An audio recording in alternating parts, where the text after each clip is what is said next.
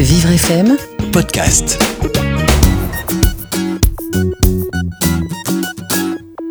Aujourd'hui, je vais vous parler d'une petite grenouille dans laquelle les enfants les plus timides se reconnaîtront. Il s'agit du livre Mamba, la reine des marais. Mamba la grenouille est très timide et pense qu'elle peut tout faire toute seule.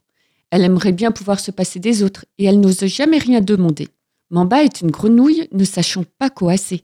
Pourtant un jour, elle va être confrontée à un lion qui saura bien la faire parler. Là, sur un nénuphar, avait grandi Mamba. Elle aimait voir l'eau couler dans la rivière. Mamba était souvent seule. Déjà tétard, elle était toujours un peu à l'écart. Sa maman pensait qu'elle avait un retard, mais non. Mamba était très timide. De tétard, elle devint grenouille. Et Mamba n'avait encore jamais coassé. Le jour du premier coassement était important dans la vie d'une grenouille. Et Mamba n'osait pas coasser de peur d'être rejeté.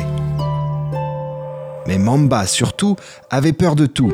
Sa maman, qui l'aimait par-dessus tout, lui dit un jour Mamba, si tu ne te fais pas entendre, tu ne pourras jamais avoir ce que tu veux.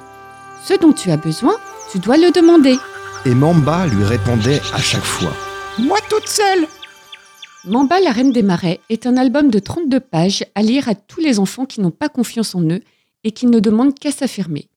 Cette petite grenouille, fort sympathique, est tellement peu sûre d'elle qu'elle pense pouvoir s'en sortir toute seule dans la vie sans avoir besoin de solliciter les autres. Combien d'entre nous, même adultes, n'osent pas s'exprimer de peur d'être jugés Cette jolie petite histoire permet d'aborder l'air de rien, les difficultés auxquelles on peut être confronté lorsqu'on n'a pas confiance en soi, jusqu'au jour où on fait la bonne rencontre qui permet de surpasser sa timidité. Mamba, la reine des marais, fait partie de la collection Facile à lire des éditions Optimistère.